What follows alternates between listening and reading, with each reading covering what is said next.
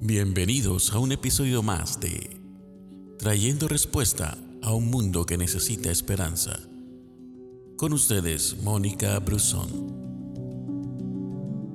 A veces el conflicto tiene que ver con las preferencias de estilo o enfrentamientos de personalidad.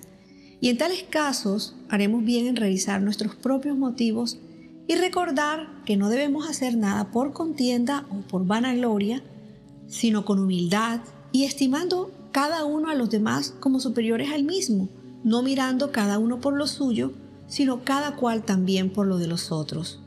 Lo leemos en el libro de Filipenses capítulo 2 versículos 3 y 4. Y si tenemos un verdadero desacuerdo con alguien sobre preferencias de estilo, como eh, la mejor forma para lograr una determinada eh, eh, escenificación o por el presupuesto o cómo debería fluir un servicio, debemos entablar un debate y llegar a un acuerdo mutuo. Creemos que razonamos sobre las ideas, pero en realidad argumentamos sobre emociones. Y cada vez que hay un conflicto, alguien sale herido, alguien se sintió atropellado, alguien se sintió subestimado. Y no son ideas las que causan el conflicto, es la emoción detrás de la idea. Y las personas dolidas hieren a otras. Y cuanto más sea herida una persona, más fuerte atacará.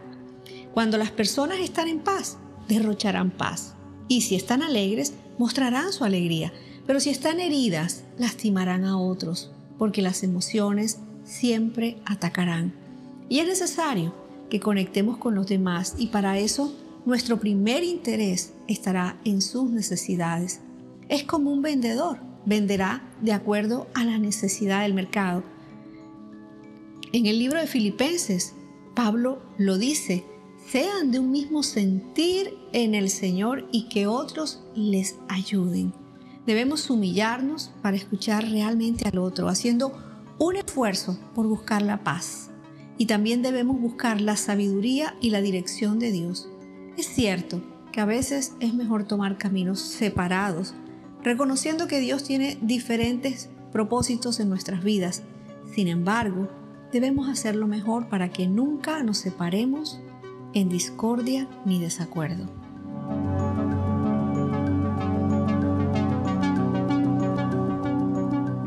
Gracias por escucharnos. No olvides compartir este audio. Que Dios te bendiga.